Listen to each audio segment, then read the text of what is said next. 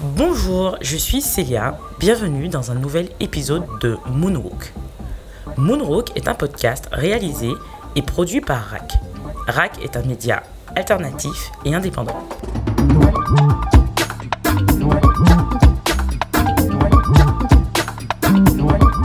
Bonjour Steven. Bonjour, comment vas-tu? Ça va bien, je te remercie d'être avec moi. Alors justement, pour introduire l'émission, je vais expliquer euh, comment, euh, comment je, te découvre, comment j'apprends à savoir qui tu es. Euh, tu es, tu es Steven, quelqu'un qui a une image publique qui est importante selon moi, également professionnelle et artistique dans le sens où, moi je prends un exemple hein, pour le, expliquer un petit peu les débuts.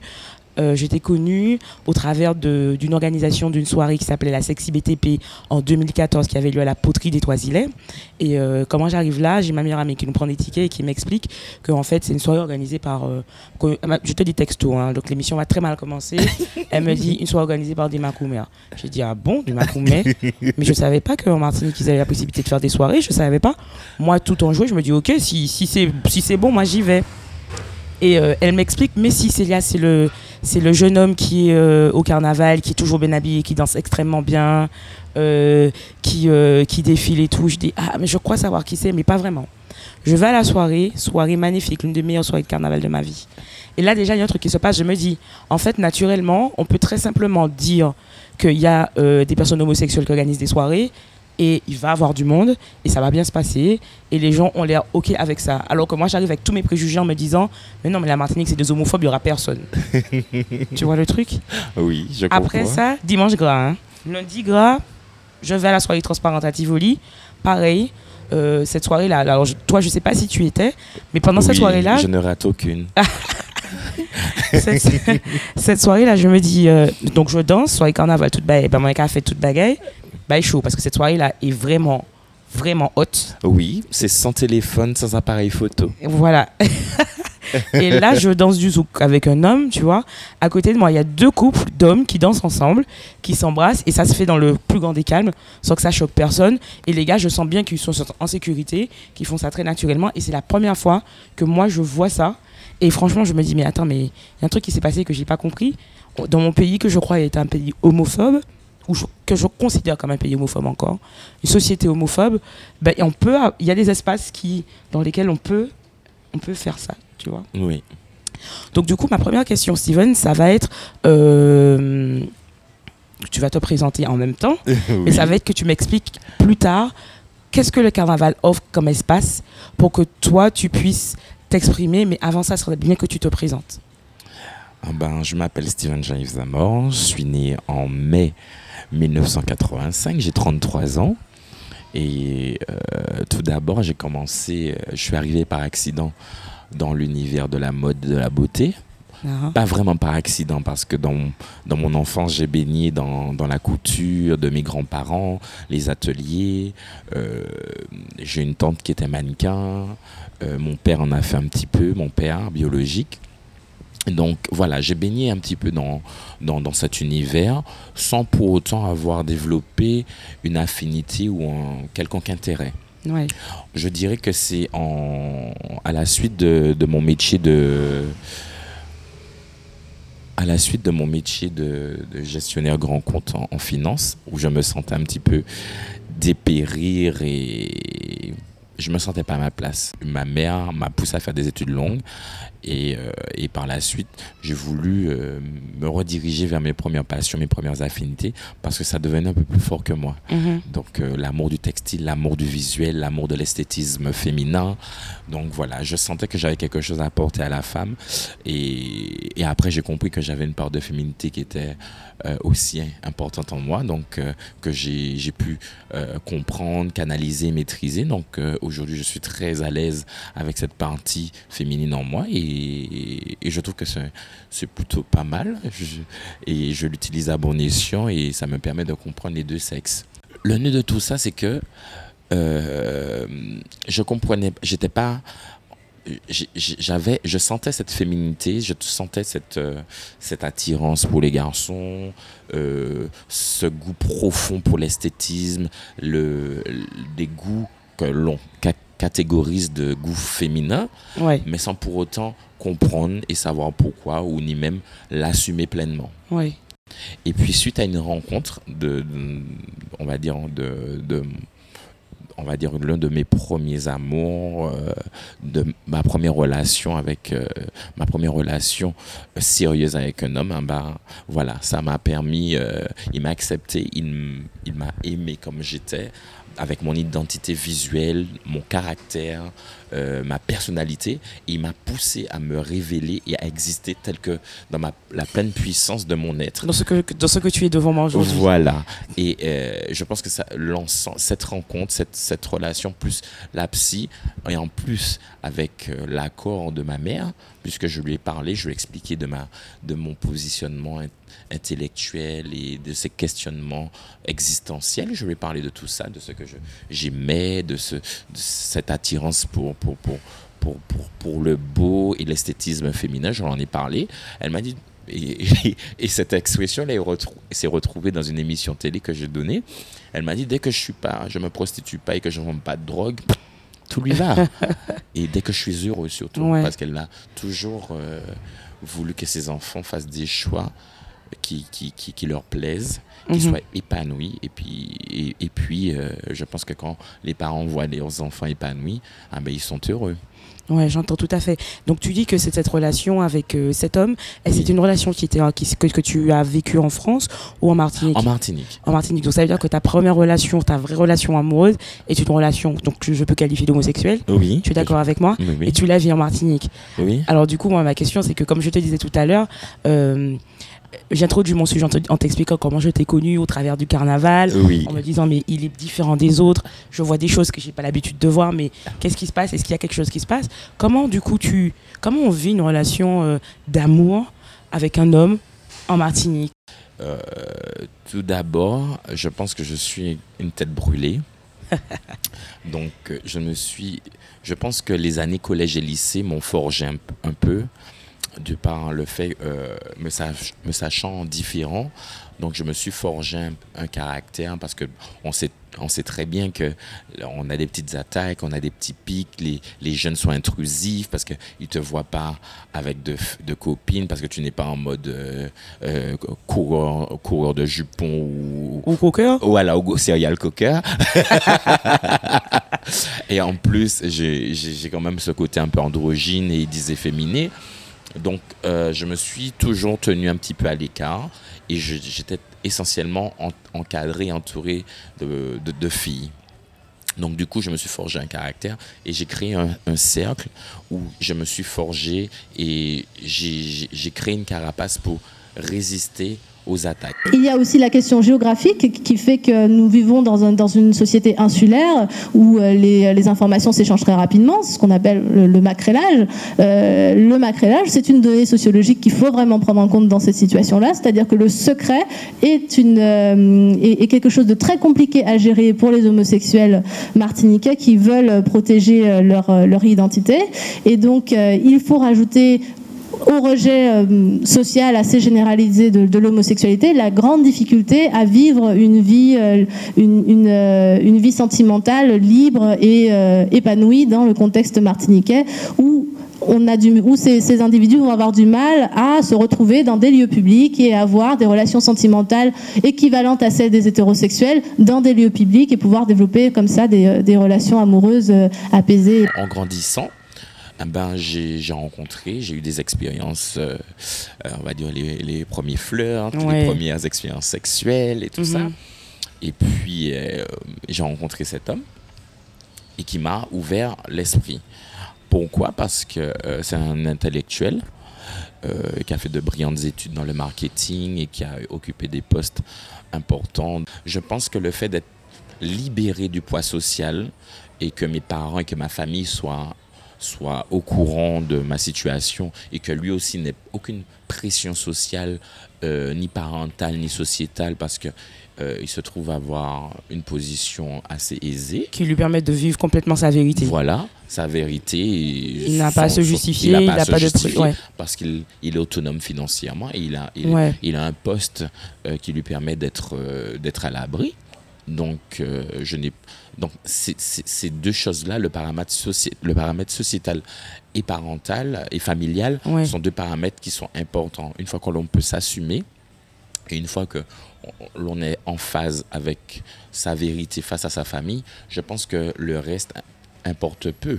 Mhm. Et, et- et- et c'était là ma plus grande, mon plus grand stress, c'était le, regard de mes parents, de ma mère en l'occurrence, parce que je vis avec ma mère, elle m'a eu très très jeune, donc euh, j'ai pas grandi, j'ai pas vraiment connu mon père, donc ma mère m'a élevé seule avec mes grands-parents. Donc une fois que j'avais l'aval et de ma mère, je n'avais pas à me justifier auprès des autres de mon choix de cœur ou mes, mes, mes, mes C'est- envies. C'est intéressant ce que tu dis parce que tu dis que quelque part pour euh, en Martinique, ce qui t'a permis de pouvoir vivre librement ton orientation sexuelle et de vivre ton histoire d'amour avec un homme, c'est aussi parce que cet homme, au travers de ce qu'il était, de ce qu'il avait, il pouvait t'ouvrir un es- t'offrir un espace euh, pour lequel tu as, que, dans- que tu as profité de, tu as profité de cet espace Oui, pour pouvoir te découvrir, nourrir. te nourrir et grandir euh, dans ton identité. Et, euh, mais cet espace ne peut exister que parce que cette personne-là pouvait financièrement euh, créer, j'imagine, une ambiance, une atmosphère où vous étiez complètement en sécurité, complètement protégé. Mhm. Et aussi parce que finalement, les proches, donc Oui. ta famille en l'occurrence, Oui. sont des personnes qui sont complètement au courant, qui sont complètement d'accord et qui, donc, comme on dit, hein, un espèce de safe place, Oui. un endroit où vous- tu te sentais en sécurité Oui. euh, et que tu pouvais en fait e- être toi-même. oui. Il y a quelque chose que tu as dit euh, euh, sur laquelle je, je voulais revenir. Tu parles de ta famille. Comment ça se passe dans une famille, je pense, traditionnelle martiniquaise? Je peux dire ça de ta famille? Je peux la décrire comme ça? Ah Comment on ben, explique à ses grands-parents Ben en fait, maman, grand-mère, grand-père, ben en fait, j'aime les hommes. Comment on fait ça? Eh ben, avant de répondre à cette question, je voudrais euh, juste te dire, c'est vrai que j'ai peut-être eu euh, cette chance d'avoir une relation privilégiée, avoir eu des espaces privilégiés, mais ça n'a pas été forcément évident ni simple tout le temps. Parce Je- que J'en côtoie doute. la population, malgré tout, il y a des cons partout. Et, euh, et, Et comme tout le monde, tu vas acheter ton vin, faire ton, ton pain, pardon, faire Voilà, ton essence, Voilà. faire tes courses. Donc tu es de toute façon, tu vis avec tu les côtoies, autres. oui, tu, tu es obligé de, euh, de côtoyer les autres. Donc euh, voilà, il y a, il y a des cons partout et il faut savoir comprendre, pas comprendre, je dis que j'ai retenu une information très importante, il faut pas essayer de les comprendre, il faut essayer de fonctionner et fonctionner avec les autres. Parce qu'on a une psychologie très particulière aux Antilles qui est parfois difficile à comprendre et à cerner. Donc il faut juste savoir comment danser la valse relationnelle pour éviter les conflits et les, et les quiproquos. Et alors, ça veut dire quoi? Ça veut dire que quand tu organises une soirée à la poterie, comme je disais tout à l'heure, euh, où tu dis, où très naturellement, on sait quand on achète le ticket que les organisateurs sont des personnes qui se déclarent officiellement homosexuels, gays, on va dire, je veux dire gays, euh, et qu'ils seront dans cette soirée et qu'ils tu te- et qu'ils vendent des tickets à des personnes complètement homosexuelles, dont ils ne savent pas euh, s'ils sont des gens, euh, je veux dire, plutôt OK avec ça. Et des gens qui peuvent être même finalement peut-être menaçants auprès de vous, qui ne peuvent pas, se, qui sont, se sentent pas à l'aise dans cet espace-là. On peut organiser une soirée comme ça à Martinique. Ça fait partie du militantisme. Explique-moi un petit peu comment ça se met en Oui, place. Le militantisme, c'est aussi par notre force de caractère et notre force d'existence. Ouais, De créer des espaces comme ça. Créer des espaces, mais dire, aussi... on organise cette soirée-là et c'est la nôtre. Et ça Oui. qu'il est vini, vini. Oui, c'est une histoire d'offre et de la demande. Donc tu, as, tu affiches le menu. Ceux qui sont OK, qui aiment le menu, qui sont- manger, si- manger. Voilà, s'ils sont d'accord avec le menu et le contenu, peuvent venir, même si tu n'es pas venu pour consommer. Oui. Mais au moins tu es à l'aise avec ce que tu vas y trouver, tu oui. y viens. Oui. Parce que nous sommes, comme dit la culture créole, tout le monde c'est moun. Oui. Donc, euh, il faut que les gens aussi arrêtent de se dire et se mettre dans la tête, euh, oui, parce que c'est une soirée euh, gay, qu'on va leur sauter dessus. Il faut que les mecs arrêtent de se mettre des clichés et se mettre des, des idées dans la tête. Mais d'où ça vient alors cette idée que les hétérosexuels ont peut-être en Martinique de se dire ah ben et puis oh et moi ils ont laissé ça. D'où Tu sais ça vient en fait? D'où ça vient? Parce qu'on est dans une guerre des sexes. Et l'homme, l'homme, normalement, c'est le prédateur de la femme. Mm, oui. il- la prédation s'opère entre les sexes, entre l'homme et la femme. Mais quand l'homme peut être prédateur pour l'homme, donc il y, a un il y a un problème d'information dans la tête. Mhm. Parce que c'est soit on s'attaque à sa féminine, à, à- soit on, on, on peut déclencher sa part féminine en lui, ou soit l'homme devient prédateur pour l'homme. Donc, tu sais, dans, dans la tête de l'homme, son machisme, son, sa virilité, tout ça, il y a plein de choses qui sont remises en question dans sa tête. Donc, où il se positionne, comment il se positionne?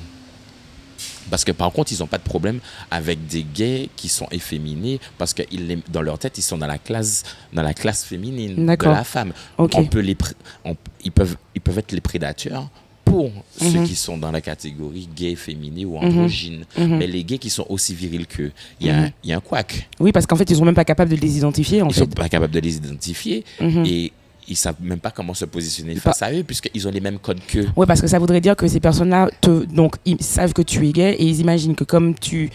Ils n'arrivent pas à, dans la- à s'imaginer que dans la même personne, on peut avoir une orientation sexuelle gay, mais en même temps être dans une forme, entre guillemets, de virilité, Oui. comme eux, qui Oui. sont eux hétérosexuels. Oui. Et, Et ça, ça ça qui est- brouille complètement. Ils ça brouille. C'est- c'est- Il y a, il y a un- ça disjoncte parce que l'information n'est pas, n'est pas canalisée, n'est pas traitée, et c'est la panique. Ouais, Donc ils se retrouvent dans leur tête, ils se disent qu'ils deviennent une proie, ouais. alors que normalement ils sont en haut de la chaîne. La chaîne alimentaire. voilà.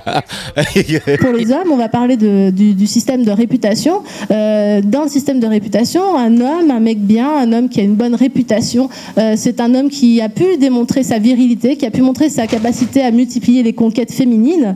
Et donc, euh, le rapport à la sexualité est vraiment euh, euh, construit énormément euh, l'identité, euh, l'identité de genre masculine en Martinique.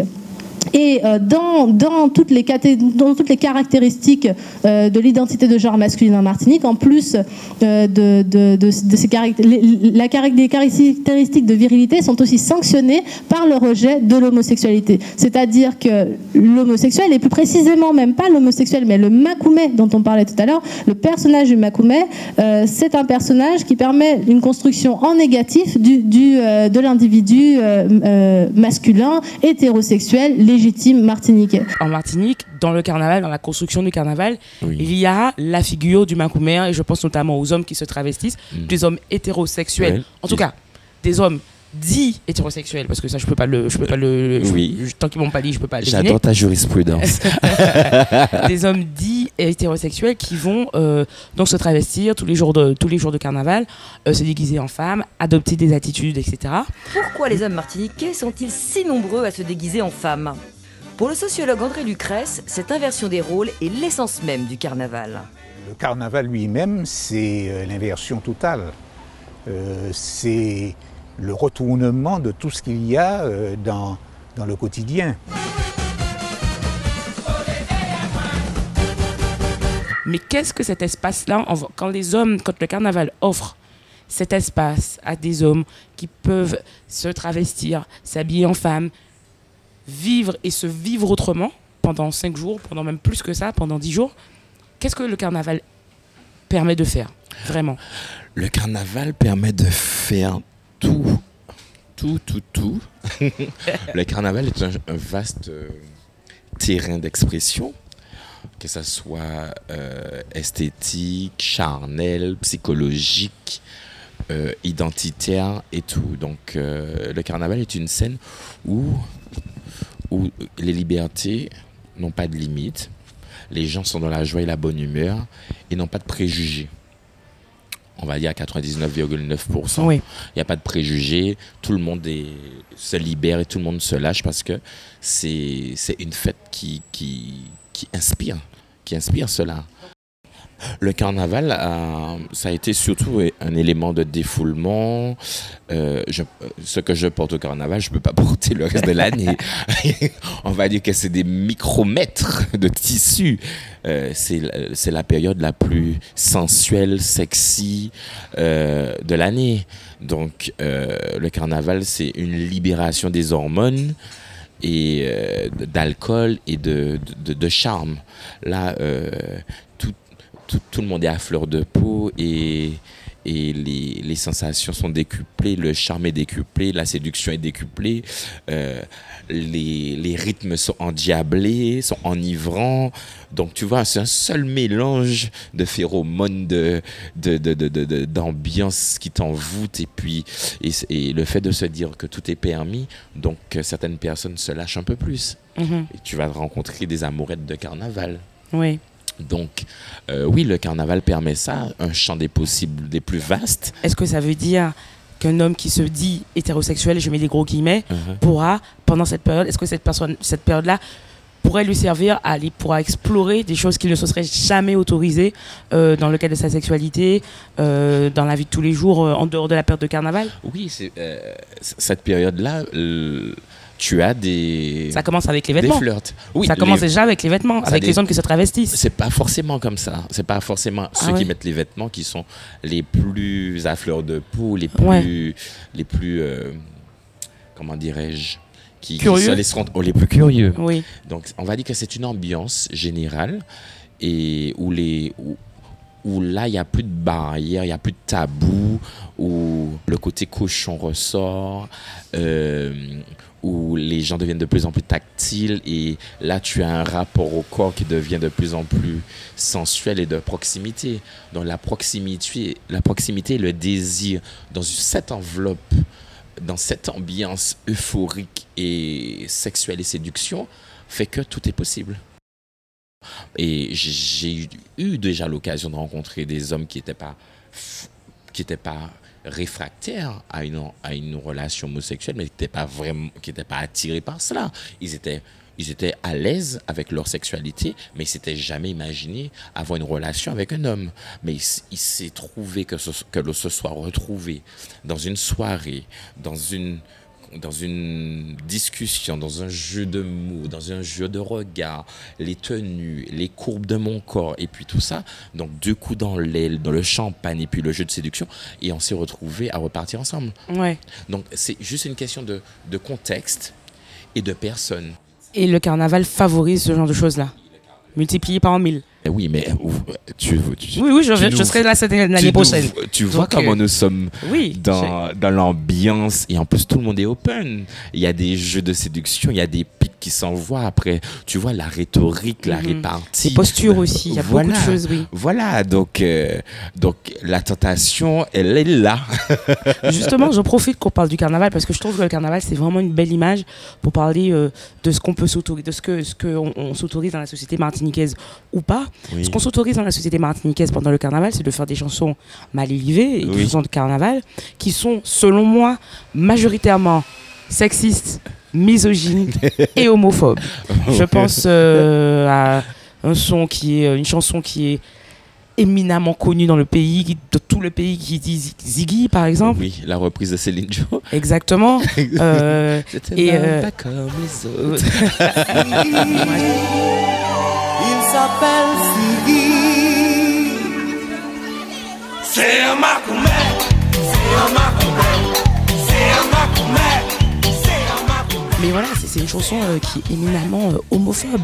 Oui. Et euh, moi, en, faisant ma déconstruction, je continue à danser sur Ziggy. Je, voilà, je vais dire la vérité.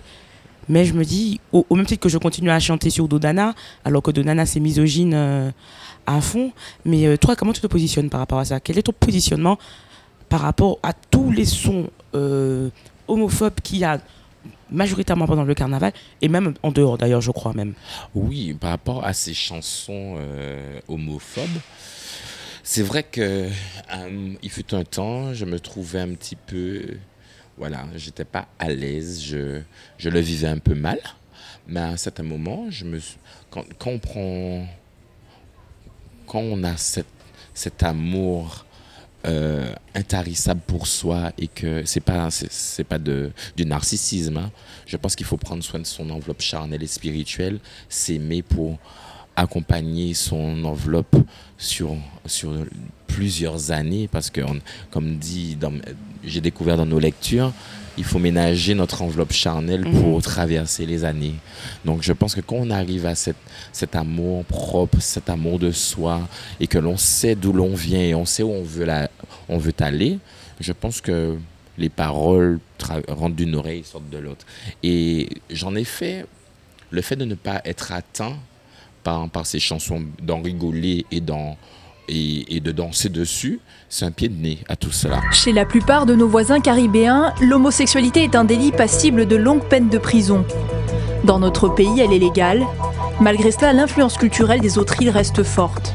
Nous vivons dans un espace géographique particulièrement touché par l'homophobie. Nous avons des contacts avec nos voisins caribéens. La Jamaïque, en l'occurrence, a une influence très importante sur, euh, sur notre jeunesse euh, et elle, euh, elle déverse sur nos ondes une quantité importante de, de- chansons qui appellent à tuer les homosexuels. C'est ce que l'on appelle la murder music. Comme sur le, la chanson des T.O.K.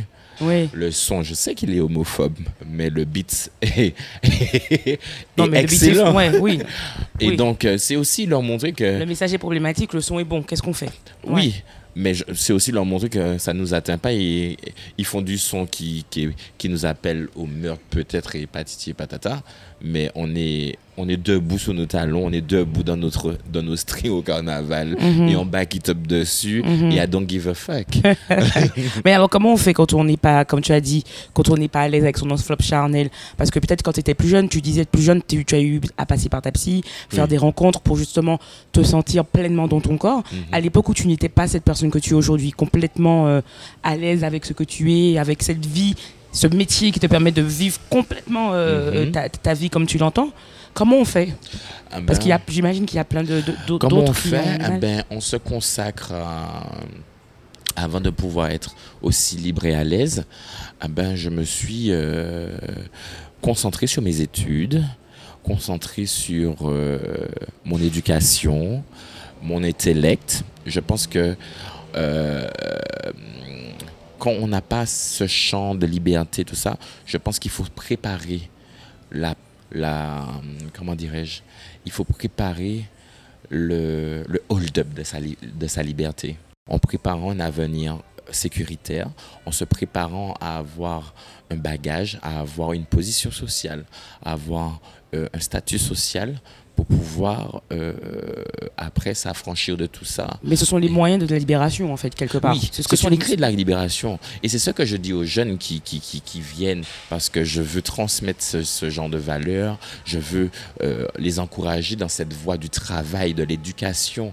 De... Parce que c'est l'éducation et, et- et notre passeport euh, scolaire qui va nous libérer de tout ça.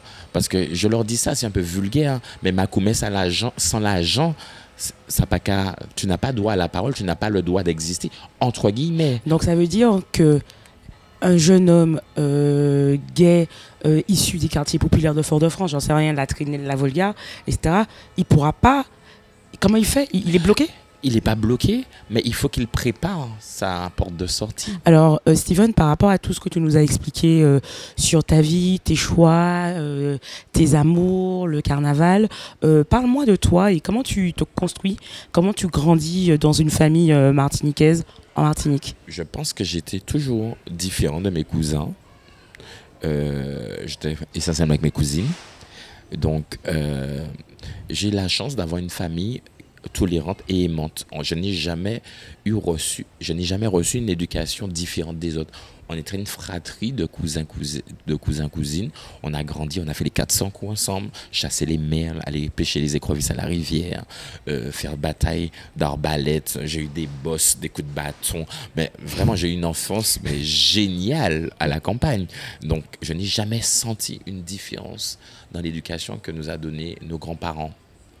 Et donc, quand j'ai dû faire mon coming out forcé parce que je suis sorti avec un jeune homme euh, dans mes années lycée qui était ouvertement homosexuel et qui, euh, ben, qui m'a le fait de, de le côtoyer ben, a, soulevé des suspicions de, de la part de, de mes tantes et qui ont qui m'ont un petit peu euh, convoqué à une réunion familiale pour avouer quelle, quelle était la nature de ma relation avec ce jeune homme. Ouais. Et donc, j'ai dû avouer malgré moi parce que j'estime qu'un coming out ne doit pas se faire.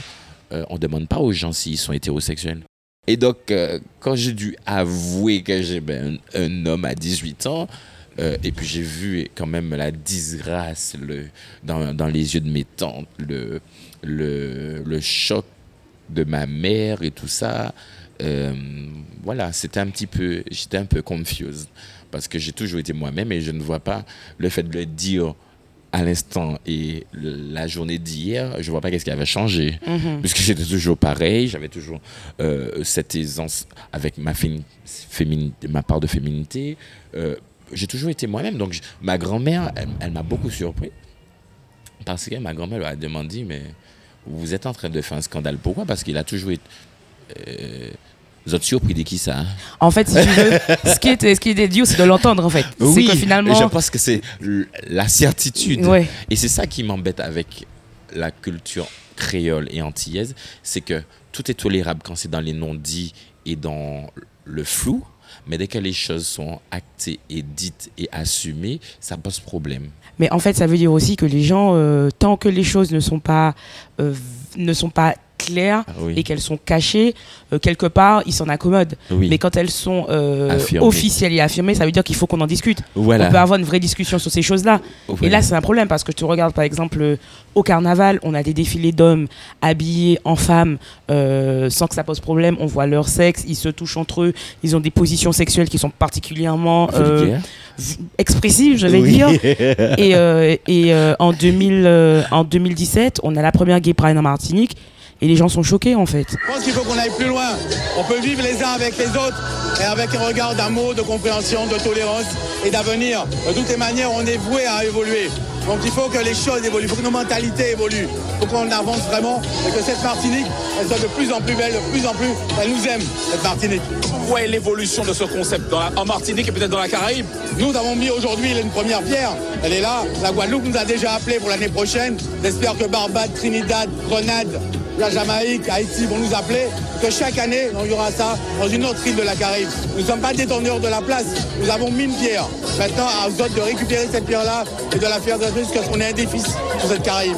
Alors là, en fait, on- la Gay Pride, on pourrait imaginer que c'est à peu près même, c'est la pareil qu'un défilé de carnaval, sauf que les gens disent ouvertement, ben, en fait, euh, on n'est pas, euh, on n'est pas, en fait, les gens qui défilent au carnaval, on ne sait pas ce qu'ils sont, on ne sait pas s'ils sont euh, gays, hétéros, non hétérosexuels, on ne sait rien. Oui. Donc ça va, Oui. mais quand on dit qu'on fait la même chose, on fait une Gay Pride, donc on fait un défilé carnaval entre guillemets, mais on dit par contre, euh, on est On tous est gays.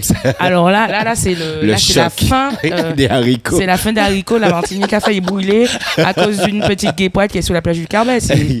Et c'est ça, en fait. Le truc, c'est que quand on officialise des choses, ça nous oblige à en discuter. Oui. Comme, comme ce qui s'est passé dans ta famille. Exact. Quand on met un mot sur les choses, Oui. ça t'oblige à dire les choses comme elles sont et à en discuter. Je pense que c'est c'est ce qui rend les choses plus dures, en fait. C'est assez drôle parce que j'ai eu euh, à taquiner euh, ma famille euh, dernièrement en discussion entre amis où je leur dis euh, Ben, c'est bizarre parce que dans notre famille, il n'y a personne qui est visiblement homosexuel. Oui. Et mon grand-père me dit, mais pourquoi tu poses cette question-là? Qu'est-ce que ça vient faire là? J'ai dit, ben, on a une famille qui est majoritairement hétérosexuelle. Il y a des homosexuels en Martinique. Donc pourquoi notre famille, on n'aurait pas des personnes homosexuelles? Et en fait, ce qui me fait beaucoup de peine, en fait, c'est dans cette famille, c'est que s'il y en avait, ils ne pourraient pas nous le dire. Oui. C'est ce qui est très grave. Oui. Alors là, alors là, c'était un scandale. Mon grand-père a trouvé que je lui manquais de respect à lui, à la famille, que c'est un langage qui est complètement déplacé. Et je crois que mon grand-père, ce qui lui pose problème, c'est pas qu'il y ait un homosexuel dans la famille, mais c'est que ça se sache Oui. ou qu'on puisse en discuter. Oui. C'est ça le problème. Et en fait, être euh, euh, gay en Martinique, euh, il y a des problèmes. Moi, je pense que ça peut menacer la sécurité physique, l'intégrité morale. Ça peut t'empêcher d'avoir un boulot. Et en fait, euh, c'est souvent pas ces questions-là qui sont abordées. C'est plutôt la question de mais qu'est-ce qu'on va faire? Qu'est-ce que ça va nous À quoi on va ressembler? Oui. Qu'est-ce que ça va envoyer comme information euh, Aux aux, autres. Alors qu'en fait, c'est peut-être même pas un sujet. Ce n'est pas un sujet. Et je pense que en préparant euh, justement euh, l'épisode d'aujourd'hui, j'ai regardé euh, toutes les émissions de Martinique Première ATV qui parlaient ou questionnaient l'arrivée du mariage pour tous. Et euh, beaucoup des réponses des gens dans les télécrochets notamment, euh, et aussi dans les débats euh, télévisuels, il y avait toujours la question de dire la religion ne le permet pas. La religion, j'ai l'impression que la religion, et tu vas me dire ce que tu en penses, empêche d'avoir la discussion. C'est-à-dire que moi, je suis croyant, je suis chrétien, la religion dit qu'il n'y a pas, donc c'est bon, on arrête d'en discuter. Oui, mais il y a beaucoup de choses dans la religion qui ne mettent pas en pratique. Donc l'homme a toujours cette faculté de prendre ce qui l'intéresse et d'occulter certaines choses. La de mettre des poupées ou des coques dans les quatre croisés. Donc, il faut que les gens arrêtent d'être hypocrites, de se cacher derrière la religion. La religion n'est pas euh, la raison pour laquelle les Martiniquais seraient plus homophobes que d'autres. Simplement, euh, elle apporte des arguments. C'est-à-dire que quand on est dans une discussion sur l'homosexualité, eh bien, on peut, on peut discuter sur la biologie, on peut discuter sur la sociologie, on peut discuter sur plein de choses. Puis quand on en a marre de discuter, on rappelle quand même que Dieu a dit que. Voilà. Et comme ça, on a fini avec ça, on n'en parle plus. Donc, c'est plutôt euh, dans les observations que j'ai pu faire jusqu'à maintenant un argument d'autorité qui permet d'arrêter la discussion, mais qui est quand même un critère particulièrement important quand on sait que en Martinique, la population pratiquante euh, est très très importante. Le fait que le mariage pour tous euh, euh, existe aujourd'hui, alors en France, évidemment en Martinique, a permis de débloquer des situations, d'avoir des discussions. Est-ce que tu crois que ça a servi à quelque chose? En Ah, plus, évidemment, que des personnes puissent se marier. Ah ben, Mais dans le débat public et dans, et dans Ex- l'évolution de la société. Le mariage pour tous, le, le fait que cette loi soit promulguée, eh ben, elle a répondu à une, à une, euh, à une taquinerie ou un, ou un petit jeu de mots qui est très simple. Une fois, euh, un de mes voisins ou un de mes, une des personnes que je croise ou que je que- que j'ai croisé s'est permis, cette personne s'est permise de faire un jeu de mots et rigoler en disant Ah, ma, un Macoumé légal. Mhm. Donc, est-ce que tu prends le poids Ouais, de, je cette, vois. de, de cette, de cette phrase-là? Est-ce que ça veut dire que finalement, c'est c'est-à-dire la que loi que ça ça, veut dire- devient. ça veut dire que c'est bon, on est oui, bon. Oui, mais c'est c'est un jeu de mots qui est à double tranchant. Ça peut être autant positif parce que ça a fait avancer la mentalité avec cette politique d'autruche et cette politique hypocrite, mais en même temps, c'est une façon pour dire bon, nous oblige à accepter parce qu'elle est illégale. Donc la loi est venue porter un tampon pour dire voilà, nous ne sommes pas différents des autres, nous sommes tous égaux, nous avons les mêmes droits, vous êtes euh, voilà, vous êtes actuellement des hommes, euh, des hommes avec un grand H, donc genre nous sommes reconnus, nous avons droit à la dignité. Donc c'est c'est tous- toutes ces casseroles et tous ces bagages-là que ça, que ça engrange dans, dans, dans la foulée. Steven, je tu m'as expliqué un petit peu aujourd'hui comment tu, ce qui t'a amené à vivre en France, parce que tu t'es- ce que tu as ren- rencontré comme obstacle en Martinique pour ta carrière. Oui. Aujourd'hui, euh, tu es un homme noir qui vit à Paris et tu es gay. Euh, est-ce que tu connais, est-ce que tu fréquentes Qu'est-ce que tu peux me dire de la communauté euh, euh, gay martiniquaise et guadeloupéenne de Paris, par exemple? Ah ben, la communauté gay antillaise de Paris, ah ben, pour la majeure partie, ah ben, ce sont ceux qui, qui ont voulu fuir un petit peu la pression familiale et la, pression sociétale locale. Ils font partie de l'exode euh, des Martiniquais qui est déjà euh, qui, qui est celui que tu expliques notamment à cause des, des problématiques économiques et, et financières et, de, et professionnelles. Il y a Ah un oui. exode de jeunes Martiniquais et tu penses que dans cet exode-là aussi, on retrouve des jeunes Martiniquais gays qui sont pas capables de vivre leur vie euh, comme ils le voudraient à cause de l'orientation sexuelle en Martinique? C'est cette, cette communauté euh, noire gay antillaise et pour beaucoup euh, constitue pour beaucoup cet exode. Donc euh, pour fuir la pression euh, familiale et sociétale, ils se sont exilés pour avoir un peu plus de discrétion et un peu plus de, liberté euh, existentielle. Et donc, c'est dommage parce que ce sont des belles têtes pensantes. Et, et l'homosexualité de certains aurait pu être une richesse pour la Martinique. Parce qu'ils ont été, comme je l'ai dit précédemment, on a, on a fait de, l'éducation et de l'école notre passeport pour notre liberté. Donc on a, on a fait de longues études, on, on s'est construit un intellect, une culture générale et des, des identités euh, sociétales euh, exemplaires et fortes. Donc, euh, c'est d'autres métropoles qui en bénéficient, mais pas nos régions. On a eu l'exemple d'un jeune dont les parents ont appris qu'il était gay, donc il nous a contactés parce qu'il était très inquiet. Suite à cela, on n'a eu euh, aucune nouvelle pendant des semaines et lorsqu'il nous a joint de nouveau, c'était pour nous dire qu'il était en métropole, euh, dans la mesure où, euh, voilà, lorsque dès que ses parents l'ont appris, on lui a pris son téléphone portable, donc il a été euh, totalement isolé. Et dans la semaine euh, qui a suivi euh, cette découverte entre guillemets. Il a été déscolarisé, donc j'insiste bien, les parents l'ont déscolarisé pour l'envoyer en métropole. Charge à lui de retrouver un, un établissement scolaire. Donc euh, vous imaginez un petit peu à quel point la violence dont il a été victime au sein même de sa famille. Et ça, c'est un exemple parmi tant d'autres. Quel âge Un lycéen Un, un lycéen, oui, oui. Donc il devait avoir 15, 15 16 ans, une quinzaine d'années. Est-ce que tu penses que, comme on a vu Kid Ismail faire du voguing euh, sur, la, sur le parvis euh, De l'Élysée. euh, on pourrait peut-être avoir du voguing sur le parvis euh, de la mairie de Fort-de-France un jour Euh, pourquoi pas si la Gay Pride est déjà arrivée Donc pourquoi pas Je pense que ça, ça aurait plus de succès si c'était pendant le carnaval. Oui, on en revient toujours, on en revient toujours à ce que le carnaval nous permet de faire, Oui. qu'on ne peut pas faire en dehors. Mais en fait, l'idéal serait de pouvoir le faire justement en dehors. Euh, Oui, mais je pense que euh, comme la fête de la musique, je pense que ça, ce serait très bien, ça passerait très bien aussi une fête de la musique ou peut-être pendant les, les boucans de la baie, pendant Ouais. le, 30 le 30. Le 31 le 30 décembre. Le 30 Moi. décembre. Et j'ai une dernière question euh, pour clôture, euh, clôturer l'émission. Ça va être une question très cliché.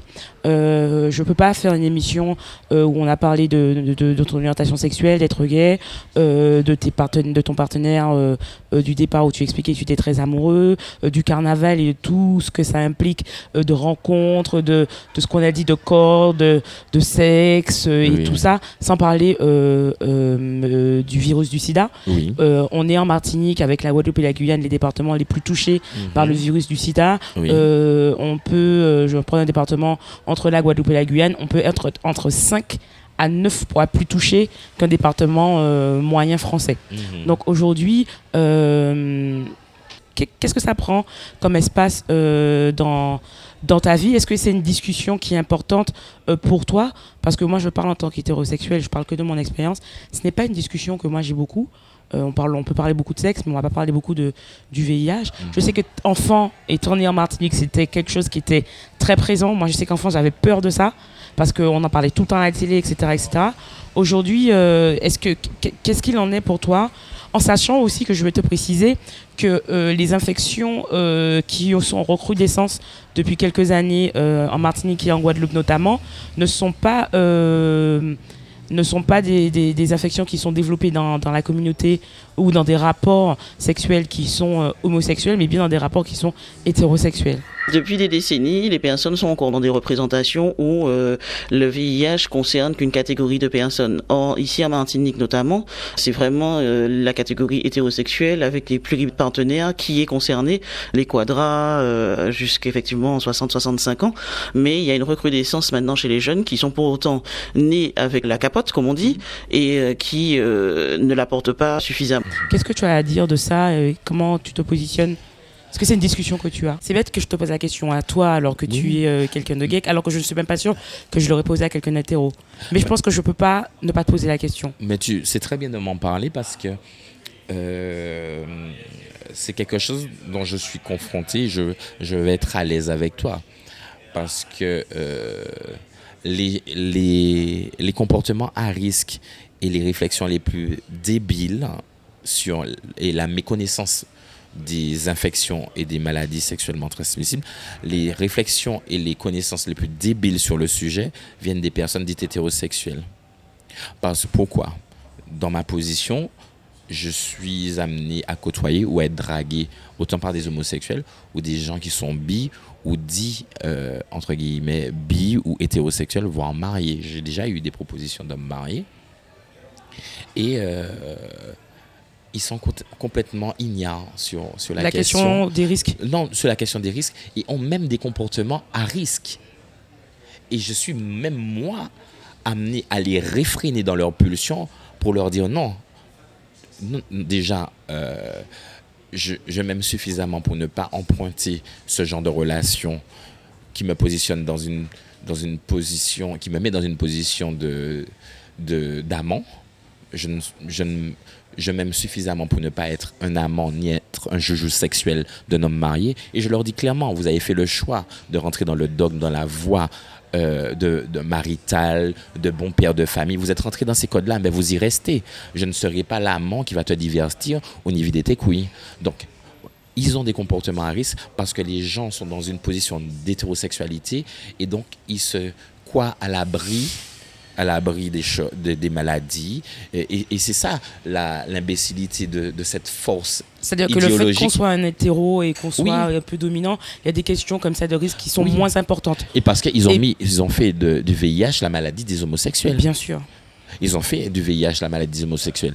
Et bien souvent, et beaucoup de personnes, et donc plus, les gens sont, sont polygames de façon euh, tacite. Ils sont polygames de façon tacite aux Antilles. Donc du coup, ils peuvent avoir 4 à 5 partenaires, 5, 4 à 5 femmes et, contaminer les- les 4-5. Oh là. et il y a des femmes qui ont été contaminées, elles ont été fidèles, elles ont été euh, aimantées fidèles et elles se sont retrouvées contaminées dans leur lit conjugal. Donc, comment expliquer ça? Mais bon, bien sûr, il y a une politique d'autruche, on va pas parler de sujets qui fâchent. Mais comme on dit, si, bon, ok, ouais. Bien sûr, en plus de ça, en ils- plus de ça, ils ne, ils font pas de suivi sanguin, mais ils savent qu'ils ont des comportements à risque. Mais ils ont. Et c'est ça que je trouve qu'ils sont, ils sont dangereux.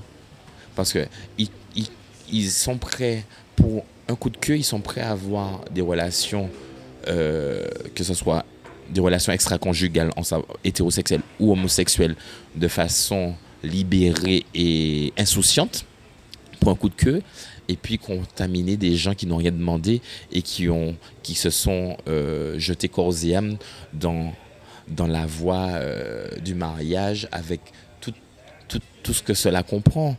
Et c'est ça qui est bien dommage, c'est que le dogme hétérosexuel met des œillets sur plein, plein de choses fondamentales. Et, ce que tu dis est tellement vrai qu'aujourd'hui, dans, dans, les, dans les, les données qui remontent, on se rend compte que la contamination a augmenté alors qu'elle était en baisse depuis, depuis pas mal d'années.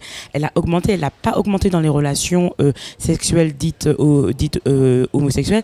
Elle a effectivement augmenté dans les relations dites hétérosexuelles. Donc en fait, on, fait peser, on a fait peser historiquement la maladie sur la communauté gay, alors que finalement, on se rend compte qu'en fait, en ayant fait ça, on a en fait euh, squeezé les hétéros de leurs responsabilités euh, dans cette question-là. Oui, on nous a, ils ont axé la communication, l'éducation, euh, MST, IST, ils ont bombardé la communauté homosexuelle sur la question, la prévention et tout ça. Mais comme il y a l'acte du mariage, donc on est censé être fidèles l'un à l'autre. Donc du coup, comme il y a l'écran de fumée du mariage, donc les gens ne sont pas censés aller voir ailleurs et ne pas se contaminer. Sylvain, je te remercie beaucoup d'avoir eu euh, la gentillesse et euh, comment dire que tu te sois euh, naturellement euh, ouvert à, à, à- à moi dans cette, euh, dans, dans, dans cette discussion. Donc merci.